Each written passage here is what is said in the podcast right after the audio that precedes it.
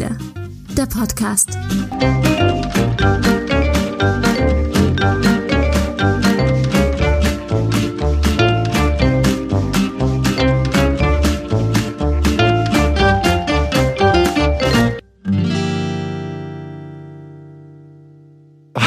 Und herzlich willkommen zum 17 Ziele Podcast hier aus Berlin. Wir sind zu Gast beim Comedy for Future Festival.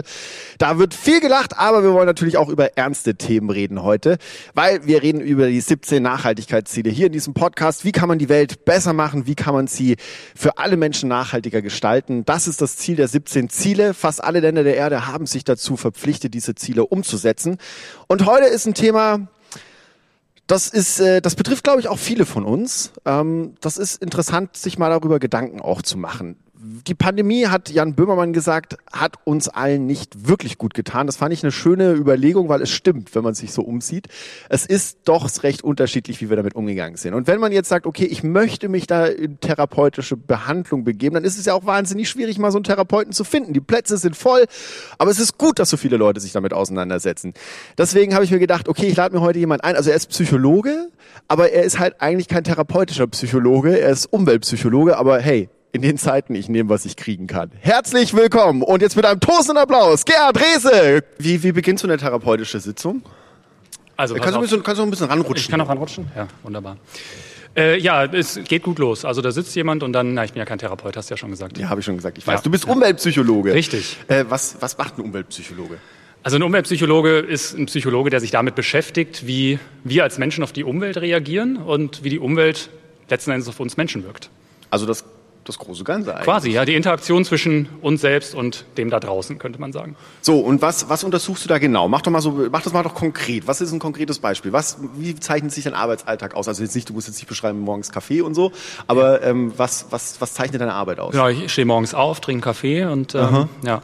Äh, und dann, ja, Forschung. Also ich bin Wissenschaftler, ich mache Forschung und Lehre und thematisch eben genau dieser, dieser Aspekt, wir wissen eigentlich alle, was los ist. Wir wissen eigentlich alle, was mit dem Klima passiert, aber trotzdem handeln wir nicht. Und ich versuche irgendwie in einem Teil meiner Forschung rauszukriegen, woran das liegt. Also was sind so die Barrieren? Was ist so das, was uns davon abhält, unsere doch eigentlich guten Intentionen, unsere guten Einstellungen, was es angeht, umzusetzen. Aber da sind wir ja schon mittendrin im Thema. Was, was hält uns denn davon ab? Also wir wissen alle Bescheid. Du sagst es ja. Das ist ja der große Gap, den ja, ich auch nicht ja. in meinen Kopf kriege. Wir machen äh, so viel, kriegt man mit über die Auswirkungen, was passiert auf der Welt und trotzdem handeln wir komplett anders, diametral entgegengesetzt. Wieso? Ja. Wie viel Zeit haben wir denn? Also ich naja, wir haben so eine gute halbe Stunde, aber okay, na gut, vielleicht kriegst du das gut zusammengefasst. Kriegen wir einen kleinen Teil vielleicht hin. Genau, ich glaube, letzten Endes ist es... Ähm, es ist natürlich eine Mischung aus äh, Barrieren auf verschiedenen Ebenen. Es gibt natürlich individuelle Barrieren, das sind sowas wie Gewohnheiten. Ja? Wenn ich mit einem, äh, in einem Haushalt aufwachse, wo einfach äh, Autofahren Standard ist, dann werde ich das auch danach weitermachen. Wenn ich in einem Haushalt groß geworden bin, wo es jeden Tag Fleisch gibt, dann wird es mir auch schwerfallen, später das zu ändern. Außer, da kommen wir vielleicht später zu, es gibt dann so bestimmte ja, Windows of Opportunity. Das sind so die individuellen Ebenen, ja, und dann sowas wie Einstellungen und vielleicht auch mein Wertekanon etc.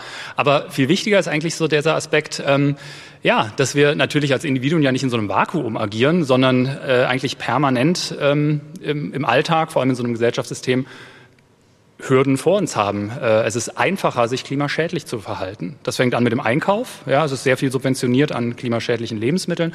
Geht weiter mit der Mobilität. Ja, ich kann ja noch so umweltbewusst sein, aber wenn da, wo ich wohne, es keinen ÖPNV gibt, ähm, dann muss ich mit dem Auto fahren. Ja, oder mit dem Fahrrad, wenn ich nass werden will. Also und so weiter und so fort. Ist es letzten Endes wieder die Bequemlichkeit, also dass wir einfach bequem sind. Vom, ist, ist, Gibt es da psychologische Untersuchungen, der Mensch ist einfach bequem? Äh, nee, ich glaube, so, so ein negatives Menschenbild würde ich da nicht vermitteln wollen. Äh, sicherlich spielt Bequemlichkeit eine Rolle, aber es ist, glaube ich, eher ähm, ja, so eine, so eine Mischung aus eben, was möchte ich, was denke ich, was weiß ich und ähm, was ist in so einem System eigentlich möglich.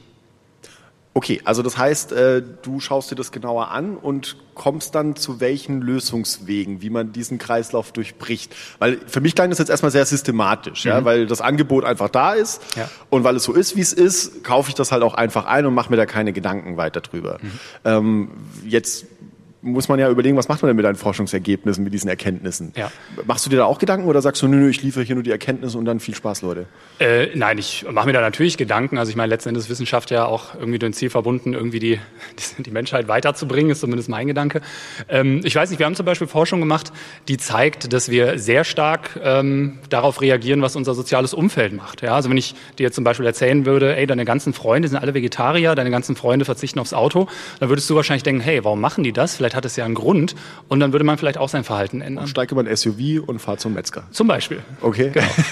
Nein, also nach diesen Theorien, ja, so diesem, diesem Einfluss sozialer Normen nennen wir das, also was ist quasi das, was um uns herum passiert, da sollte eigentlich an der Stelle, wo wir viel Information darüber kriegen, was unser soziales Umfeld so treibt, ähm, sollten wir bei allem Individualismus, den wir immer so vorgaukeln, eigentlich sehr stark äh, uns auch an das in die Richtung halten, wie Das das war, Umfeld also äh, mal blöd agiert. gesagt, haben wir jetzt in Zukunft dann noch mehr Influencer auf Social Media, die uns das irgendwas vorleben? Nein, das sind ja nicht die Influencer, das ist ja vielleicht dein familiäres Umfeld oder deine Freunde oder irgendwie sowas.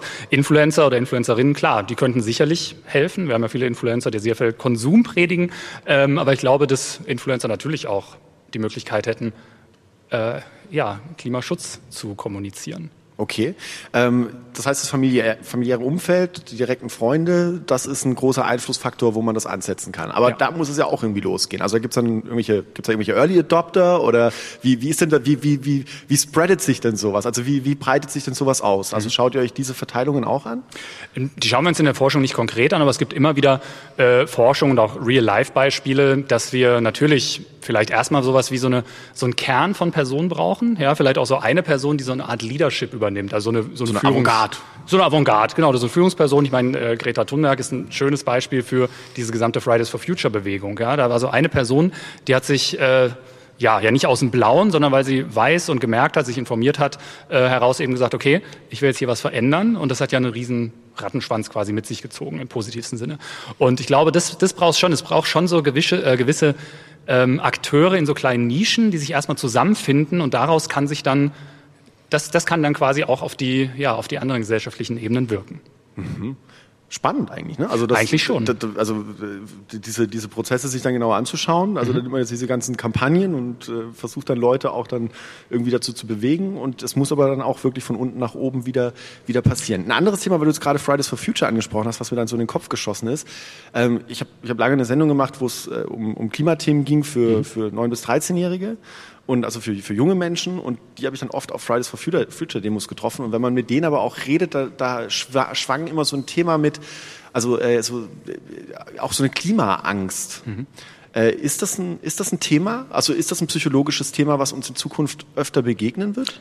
Ich glaube schon. Also mir, mir ist das Wort tatsächlich in der Form, ich glaube vor drei Jahren das erste Mal begegnet oder vor zwei, tatsächlich in den Medien, ja, Klimaangst oder Climate Anxiety, wie es auf Englisch so schön heißt. Ähm, aber das ist, das ist ein Thema, ähm, ist auch ein Forschungsstrang, der gerade ziemlich ähm, nach oben schießt. Also wir haben da auch Forschung zu gemacht.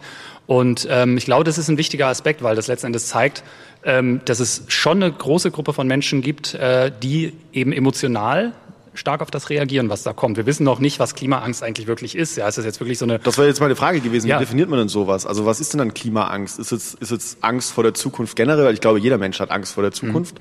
Also ist Angst vor der Zukunft generell jetzt dann schon Klimaangst? Oder ist es tatsächlich einfach die, die muss ich wirklich konkret, also muss ich, muss ich konkret Angst davor haben, dass äh, die, die eine Dürre auftritt oder Ja. so? Also wie, wie vor Spinnen oder so, dass es was ganz Greifbares ist. Ja, hätte ich jetzt mein Handy in der Tasche, dann würde ich mal eine Definition raussuchen, aber die gibt's tatsächlich so gut. Also eine richtig gute Definition gibt's noch nicht. Also wir verstehen Klimaangst schon als so eine Angst vor den Konsequenzen, ähm, die eben die Klimakrise mit sich bringt. Und da steckt eine ganze Menge drin. Da steckt drin so ein Gefühl von Ohnmacht, da steckt drin so ein Gefühl von fehlender Selbstwirksamkeit. Was kann ich denn da eigentlich beitragen? Was Ja. kann ich denn da tun? Ähm, wahrscheinlich auch so ein Gefühl von äh, Wut und Frustration darüber, dass halt politisch zu wenig passiert. Es gibt so eine, wir nennen das Skala, so ein Messinstrument, womit man, so ein Messinstrument, womit man äh, quasi schauen kann, wie hoch so eine Klimaangst bei Leuten ausgeprägt ist.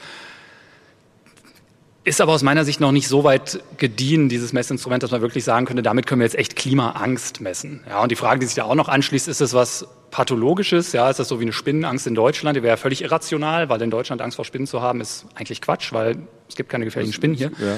Ähm, Und das ist Klimaangst, glaube ich nicht. Ich glaube, das ist Klimaangst was hochrationales ist. Also es ist äh, einfach eine absolut rationale und sinnvolle Reaktion auch auf das, was uns da bevorsteht, mit irgendeiner Form von Angst zu reagieren.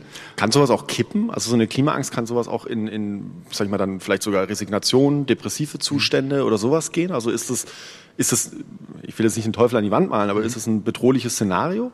Ähm, das hängt, glaube ich, von den Personen ab. Also wie gesagt, die Forschung ist noch relativ jung.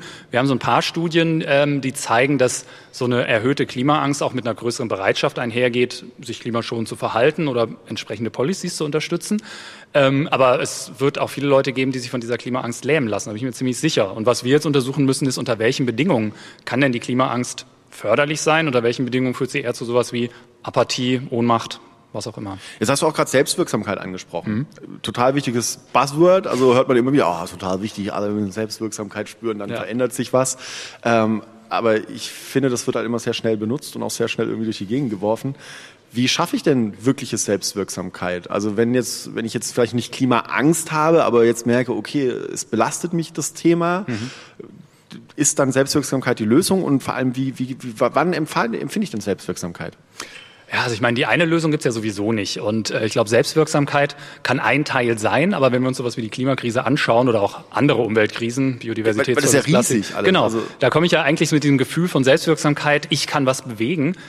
Da fahre ich ja eigentlich vor die Wand mit, ja, weil ich alleine kann ja gar nichts am Klimawandel ändern. Das, ich kann ja erst was an der Klimakrise ändern, in dem Moment, wo ich mich quasi mit anderen Menschen zusammenschließe. Das heißt also, wir müssen so ein individuelles Selbstwirksamkeitsgefühl eigentlich auf so eine kollektive Ebene bringen. Also ein Gefühl von wir als Gemeinschaft, wir als Nachbarschaft, wir als Community, wir als Gesellschaft, wir können zusammen was bewegen. Aber ich alleine, also es ist im Klima ja völlig rille, ob ich heute mit dem Auto hierher fahre oder du mit dem SUV zum Metzger oder nicht.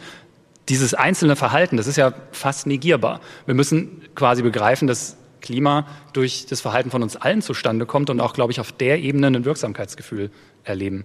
Aber was heißt das konkret? Oder? Also ich, ich, ja, was heißt das konkret? Was heißt das konkret? Also soll ich jetzt, ähm, was, was ist jetzt besser? Äh, soll ich jetzt schauen, dass ich irgendwie in meiner eigenen Familie irgendwie dann sage, okay, wir werden jetzt Vegetarier? Oder ist es besser, in meiner Kommune mich irgendwie zu engagieren? Mhm. Oder, weil zum Beispiel Politik, da empfinde ich das da empfinde ich, dass das kommt so von oben. Da fühle ich mich mhm. machtlos. Also da habe ich wirklich das krasse Gegenteil von, von mhm. Selbstwirksamkeit, weil ich bin dem ausgeliefert, es gibt eine Entscheidung, ich sitze dann vielleicht sogar, schaue die Abendnachrichten, reg mich darüber auf, finde es blöd, was da jetzt entschieden wurde mhm. und bin dem ausgeliefert da habe ich überhaupt keine Selbstwirksamkeit. Auf welcher Ebene, so in, in, in dem Scale von ich für mich alleine, da, da habe ich auch keine Selbstwirksamkeit, mhm. by the way. Also wenn ich ja, über mich nachdenke, ist irgendwie so auch so, ja, was kann ich jetzt machen? Mhm. Äh, also da fühle ich mich irgendwie einsam und auf der ganz oberen Ebene fühle ich mich irgendwie ganz einsam dazwischen? Mhm. Was ist denn da? Wo kann ich mich denn da bewegen? Ja, ich glaube, der, der, der Trick in Anführungszeichen ist der, dass man sich natürlich bewusst sein muss, okay, äh, ich habe mich jetzt entschieden, nicht in Flieger zu steigen, aber ich bin nicht der Einzige, der das tut. Das machen ganz, ganz viele. Wenn das noch weniger machen würden, wäre es noch schlimmer. Ne? So, das, ich glaube, so dieses sich, sich klar machen, dass man da eben einen wichtigen Beitrag als eine Person zu so einem Gruppenziel leistet. Ich glaube, das ist der eine Punkt. Ähm, dann glaube ich allerdings, oder würde ich dir widersprechen, ich glaube, Politik kann schon sehr viel dazu beitragen, dass wir uns wirksamer fühlen.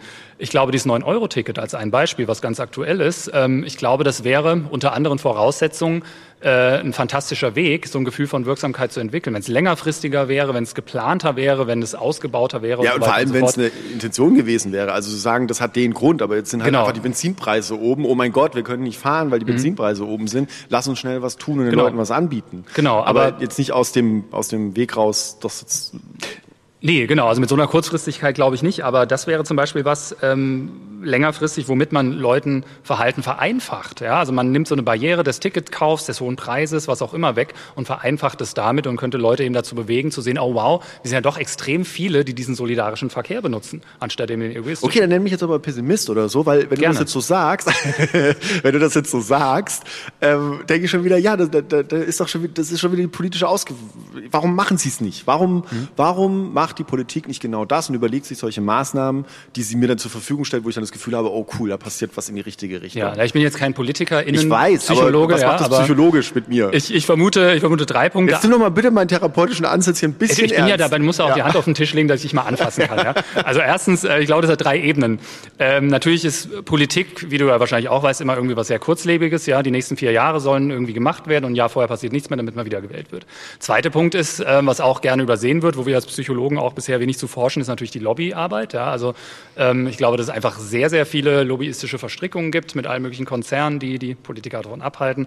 Und das Dritte ist, äh, glaube ich, dass Politik manchmal ein bisschen hinterherhinkt äh, so einem, ja, so einem gesellschaftlichen äh, Schwingen, um es mal so zu nennen. Ja? Also ich meine, die letzten Jahre die Umfragen, die deuten alle auf eine knappe Mehrheit für ein Tempolimit hin. Die letzten Jahre deuten in Umfragen auf sehr hohe Zustimmung zu einer Energiewende hin, auch wenn sie mehr kostet. Also ich glaube, was der Politik da häufig fehlt, ist Mut. Das ist, glaube ich, so der Knackpunkt. Okay. Mut, auch ein psychologisches Thema? Vermutlich. Vermutlich. Vermutlich. Ähm, jetzt hast du gerade noch was angesprochen, was mir im Kopf geblieben ist. Du hast gerade gesprochen davon, von kollektiven, ich weiß nicht, ob du es genannt hast, kollektives Denken, kollektives Handeln. Möglich, ja. Ja, also kollektives Handeln hast du, glaube ich, gesagt. Äh, kollektives Handeln irgendwie so bringen. Da ist ja, da schwingt ja immer gleich sowas mit. Bei Kollektiv schwingt für mich ja immer gleich sowas mit wie, ähm, da wird was vereinheitlicht. Also Individualismus wird nicht mehr gelebt. Ich darf nicht mehr für mich sein. Mein Individualismus soll unterdrückt werden. Äh, fast hin bis zu, wir werden hier jetzt alle gleichgeschalten in irgendeiner gewissen Art und Weise. Ähm, ist das, steht der Individualismus einer, einer klimaneutralen Zukunft psychologisch im Weg? Wow, das klang ziemlich intellektuell. Das klang echt richtig gut. Ja. Jetzt muss ich kurz überlegen, ob ich da auch ähnlich äh, rhetorisch darauf antworten Nee, kann. bitte antwort ganz normal. Wir sollten nicht diese, we don't Okay, go pass there. auf, Alter. Ja, Ähm, genau. Nein, ähm, ich, ich glaube nicht, weil ich meine, wenn man die Gegenfrage wäre jetzt letzten Endes tun wir das nicht auch schon. Ja, wir haben natürlich die Illusion, dass wir alle so mega individuell und so sind, aber letzten Endes sind wir doch kollektiv in einem System gefangen, was uns die ganze Zeit eigentlich vorgaukelt, wir müssen konsumieren wie blöd. Und da rauszukommen, das ist ja eigentlich eine individuelle, äh, eine individuelle Leistung. Ach, Und, du meinst, der Individualismus ist eigentlich auszubrechen? Ähm, ich glaube, der Individualismus wäre auszubrechen, ja. Weil im Moment machen wir doch nichts, im Moment sind wir doch, äh, um es mal so sehr plakativ zu formulieren, was äh, Konsum angeht, sehr gleichgeschaltet. Ja? Also, Sehen aber unterschiedlich aus dabei. wir sehen immerhin unterschiedlich aus. Ja. Also wir beide schon, ähm, aber das hat, glaube ich, weniger mit Konsum als mit dem Haarschnitt zu tun. Und die andere Sache ist vermutlich die, dass, ähm, jetzt driften wir gerade ab, ich weiß gar nicht mal, was ich sagen wollte. Nee, wir wollten darauf hinaus, dass der Individualismus vielleicht dem im Weg steht. Ach so, ja, das weiß ich nicht. Ähm, ich glaube, da hängt natürlich auch ein bisschen der, die Frage von ab, ähm, wie, wie definiert man, was ja oft dann äh, als das Problem genannt wird, ja, Freiheit oder Freiheitsentzug. Ja, es gibt ja die eine oder andere Partei, die eben meint, dass Freiheit heißt, ich darf alles machen, was ich will. Aber ich glaube, so funktioniert Gesellschaft ja nicht. Also ich kann ja nur an der Stelle machen, was ich will, wo ich andere Leute nicht da einschränke oder damit irgendwie denen damit schade. Und bei allem, was wir wissen, ist das Gesellschaftssystem, was wir gerade fahren, eins, wo wir viele Freiheiten haben, aber anderen Gesellschaften sehr viel mit Schaden und auch zukünftigen Generationen. Äh, Jetzt hat noch was anderes getriggert, was du gerade gesagt hast, weil es, es, man beobachtet ja auch manchmal, egal in welche Richtung du gehst, aber nehmen wir jetzt mal in der, in der Klimabewegung Leute, die dann richtig Hardliner werden. Die sagen, da müsste es ja jemand geben, der auf den Tisch haut und sagt, wir machen das ab morgen so. Also ich nenne das jetzt mal Sehnsucht nach Autokratie. Ist jetzt ein bisschen schräg vielleicht, aber äh, kann man sowas psychologisch auch beobachten, dass es mit der Größe der Krise und ich, dass, dass es da Umschwünge gibt? Also ich kann es ja jetzt leider empirisch nicht wirklich 100% bestätigen. Du kannst ja aber auch so einfach aus dem Nähkästchen plaudern, wie du das selber siehst. Also du bist jetzt nicht hier als reiner Wissenschaftler. Ja, ja, ja. Wichtig ist nur, dass du es vorher sagst, dass Okay. du jetzt nicht wissenschaftlich argumentierst, sondern aus deiner eigenen Erfahrung. Ich sage mal so, ich, aus meiner Erinnerung, die natürlich äh, ähm, auch verschwommen sein kann, erinnere ich mich, dass es eine Reihe von Studien gibt, die immer mal wieder sowas untersuchen, so ein, so ein Item wie, äh, also da gibt es dann so ein Statement, wo Leute zustimmen sollen. Ähm, ich denke, wir bräuchten irgendwie einen, einen starken Kanzler oder eine starke Kanzlerin, eine starke Führung. Das gibt es in ganz vielen sozialwissenschaftlichen äh, Befragungsinstrumenten und das scheint in Krisenzeiten eher befürwortet zu werden. Das gibt es, glaube ich, schon. Ob wir jetzt allerdings in Bezug auf die Klimakrise eine autokratische äh, Ökodiktatur oder wie Ja, genau, Klimadiktatur oder Ökodiktatur heißt brauchen. es dann gerne in rechten Twitter-Blogs oder Twitter-Beiträgen. Genau, genau. Gerade in den Rechten von der Klimadiktatur zu sprechen, hat auch seinen Charme. Aber ähm, das, das glaube ich nicht, dass wir das brauchen. Also ich glaube, auf, auf psychologischer, individueller Ebene brauchen wir schon so eine Veränderung von innen heraus. Leute müssen, also wir, wir müssen auch verstehen, warum wir das machen. Wir müssen es auch wollen. Wir müssen unser Verhalten auch ändern wollen. Aber nichtsdestotrotz gibt es demokratisch legitimierbare politische Entscheidungen, die uns bestimmte Entscheidungen vereinfachen könnten. Und das hat ja nichts mit äh, Autokratie zu tun, sondern mit einer Konsensdemokratie, die Vorschläge macht, wie wir es besser machen könnten. Das heißt, über welche psychologischen Wege könnte man jetzt solche, solche größeren Gruppen zustande bringen? Also du hast vorhin schon gemeint, Vorbildfunktion. Ist das mhm. das Einzige oder gibt es da noch andere Wege? Nö, also diese ganze Forschung zu Collective Action nennen wir das, also kollektivem Verhalten, ähm, die basiert so auf so drei grundlegenden äh, psychologischen Prozessen. Das eine ist sowas wie ja, so ein Gefühl eben, was ich vorhin schon meinte, kollektiver Wirksamkeit, dass wir da irgendwas bewegen können, das brauchen wir. Wir brauchen aber auch irgendeine Form von Gruppe oder sagen wir mal meinungsbildender Bewegung oder irgendwie sowas, womit man sich identifizieren kann. Ja, ich könnte sagen, ich kann mich mit der Fridays for Future Bewegung identifizieren oder Extinction Rebellion oder Fridays for Hubraum, wenn ich anders gepolt bin. Ähm, und die dritte Sache, die auch sehr, sehr wichtig ist, sind tatsächlich emotionale Marker. Also wenn ich mich über irgendwas ärgere, wenn mich irgendwas wütend macht. Das wollte ich gerade fragen. Dann also, steigert das die Wahrscheinlichkeit, dass ich mich auch kollektiv Brauche ich den SUV-Fahrer, der dann irgendwie vom Biosupermarkt steht oder so, um mich dann aufzuregen, wenn ich da einkaufen bin? Also für mein eigenes gutes Gewissen, dass ich sage, ey, so scheiße wie der bin ich nicht. Brauchen wir das? Ist das ein menschliches Ding? Also können wir den Ulf Poschards dieser Welt eigentlich Danke sagen? Ähm, es kann zumindest bei manchen Menschen helfen. Also es reagieren nicht alle gleich, ja. Also ich meine, bei manchen ist es auch eher Resignation, die man dann feststellt, anstatt Wut. Aber ich ja, also es gibt viele Studien, die zeigen, dass ähm, eine bestimmte emotionale Reaktion oder auch emotionales Reagieren auf bestimmte Gruppen von Leuten oder was auch immer eben auch so ein Verhalten motivieren kann. Jetzt hätte ich noch ein anderes Thema, was ich mit dir noch mal kurz besprechen will, weil das finde ich auch faszinierend. Warum leugnen Menschen eigentlich sowas wie die Klimakrise? Ja, also der psychologische Effekt dahinter. Ja, jetzt, ja, ja. Also so. Ja, äh, auch da gibt es Studien zu. Mein persönliches Gefühl ist ja immer, dass wir die eigentlich gar nicht so uns anschauen müssen, weil das ein relativ kleiner Teil ist, zumindest die Hardcore-Leugner, also ja. die kriegen wir nicht umgepolt. Ähm, müssen wir auch nicht, um ne, einen Wandel zu kriegen. Aber ich glaube, die Gründe, die dahinter stecken, das ist einmal, da gibt es auch ein paar Studien zu, sowas wie ja, äh, bestimmte grundlegende psychologische Bedürfnisse nicht befriedigt zu haben. Sowas wie soziale Eingebundenheit, sowas wie äh, ein Bedürfnis nach Kompetenz oder ein Bedürfnis nach Kontrolle übers Leben. Ja, das sind so drei Grundbedürfnisse und die Studien, die es gibt, zeigen, dass je weniger stark man diese Bedürfnisse befriedigt hat, umso eher ähm, leugnet man dann auch so bestimmte, also leugnet man dann auch Klima zum Beispiel den Klimawandel. Okay, das heißt, äh, es gibt eine kleine Gruppe, meinst du, da ist, da ist das der Fall und dann gibt es irgendwo eine, eine größere Gruppe dazwischen, die, die noch so irgendwo pendelt oder die, die eine Tendenz dazu hätte, genau, ich, wenn sie eine der drei Grundlagen da irgendwie erfüllt, aber da könnte man wahrscheinlich noch ansetzen. Genau, es sind ja nicht die einzigen drei Sachen, die eine Rolle spielen, aber genau, ich glaube, es gibt so einen harten Klimaleugnungskern, da kommt man nicht dran. Und mhm. da muss man vielleicht auch nicht drankommen. Gesellschaftliche Transformation kann auch funktionieren, ohne äh, dass man jede einzelne Person mitnimmt.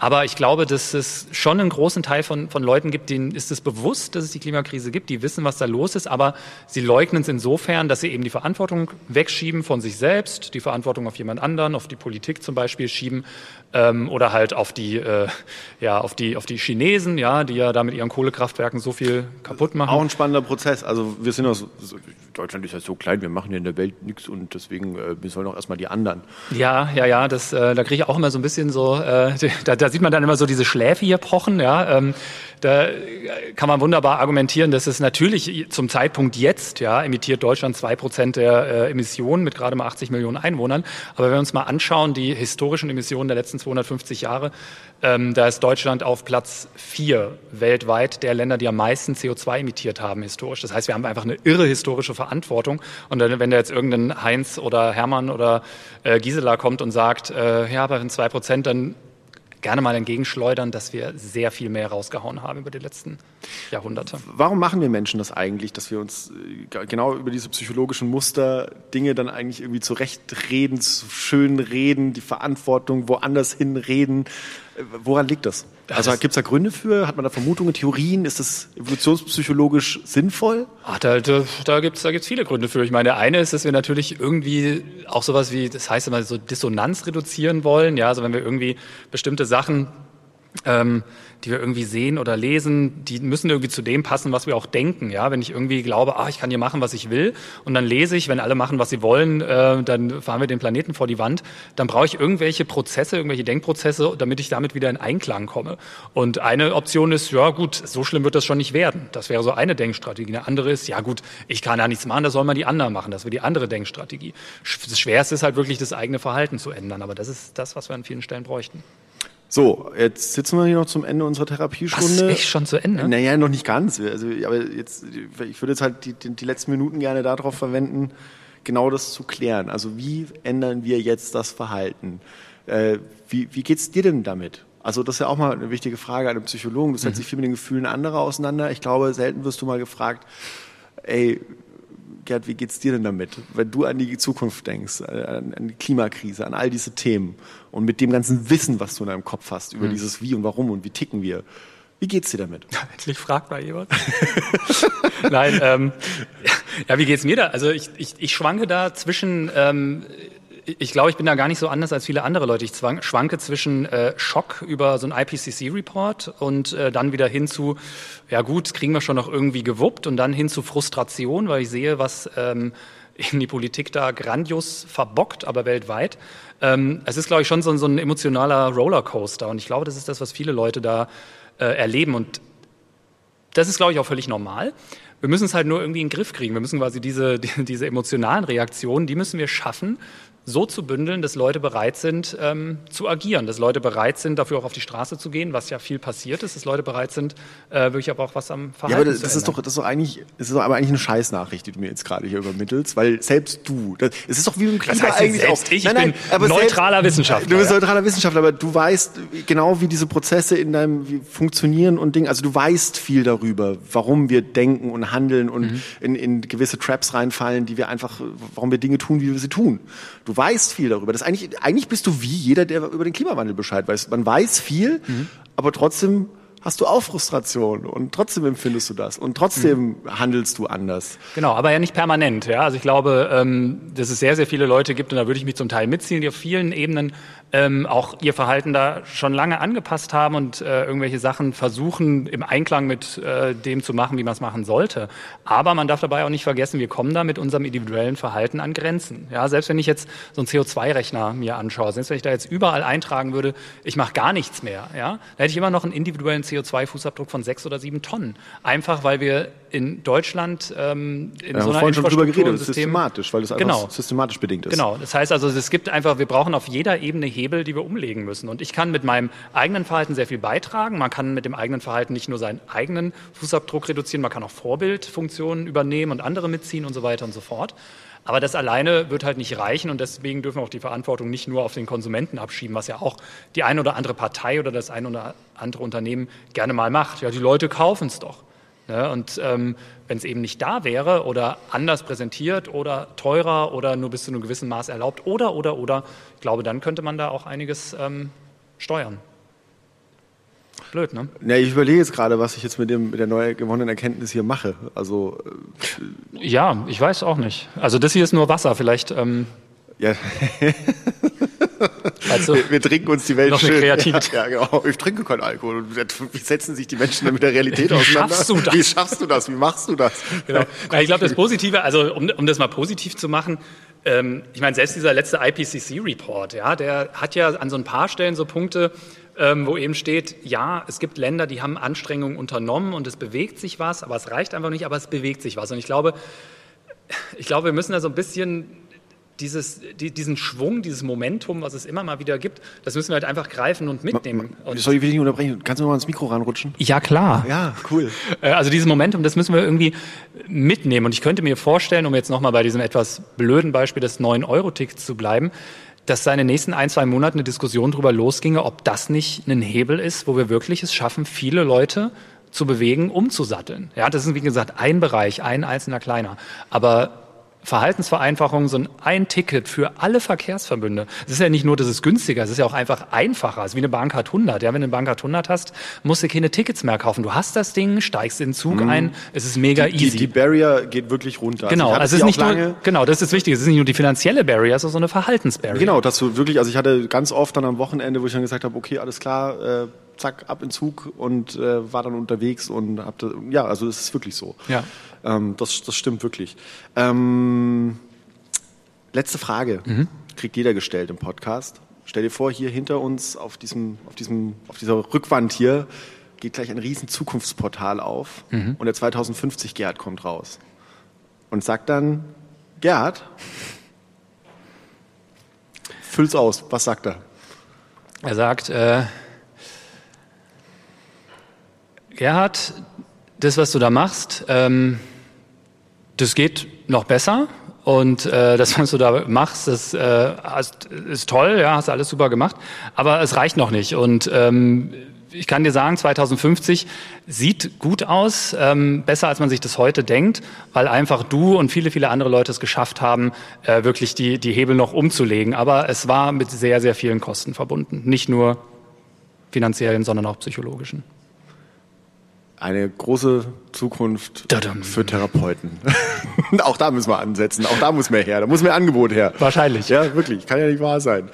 Gut, ich sage vielen herzlichen Dank. Ja, das war wunderbar für diese Einblicke. Ich wünsche dir für die Zukunft alles Gute. Ja, ebenso. Ebenso. Und, 2050 äh, treffen wir uns hier. 2050 und, äh, dann machen wir den Realitätscheck. Das genau. ist ein Reality-Check. Ja. ja. schönen guten Tag, meine Damen und Herren. Ja, so reden wir hoffentlich noch nicht. Sie sind ja nur noch 28 Jahre, ja? Naja, aber das war... Das war ja, da bist du 48, Troll von, 58. Troll, von, ja, 68 dann. Ah. Hm. Also da habe ich dann auch schon... Scheiße, ich auch, ja. Darf aber das Scheiße cool. sagen ich natürlich, Ja, darfst du, darfst okay. du. Du darfst in diesem Podcast alles sagen, was du möchtest. Du kannst laut fluchen. Sag das nicht. Du darfst jetzt auch nochmal grüßen, wenn du möchtest? Ähm, ach, meine Oma ist schon gestorben. Nee, lassen wir jetzt mal. Okay, also. ähm, aber der Punkt am Ende ist, äh, ich hoffe, wir sind dann beide so ein bisschen so, so leicht grumpy old man. Also so ganz leicht. Also nicht so, so, bisschen, so, so, so, nicht so ätzend grumpy old man, aber so ein bisschen grumpy ja, old man. Ja, dann sitzen genau. wir hier und unterhalten uns nochmal schön. Genau, genau. Freu mit, mit Wasser drauf. aber wieder. Mit, mit Wasser natürlich. Mhm. Bis 2050. Ich genau. sage alles Gute. Danke. Na ciao. dann, ciao. Mach's gut.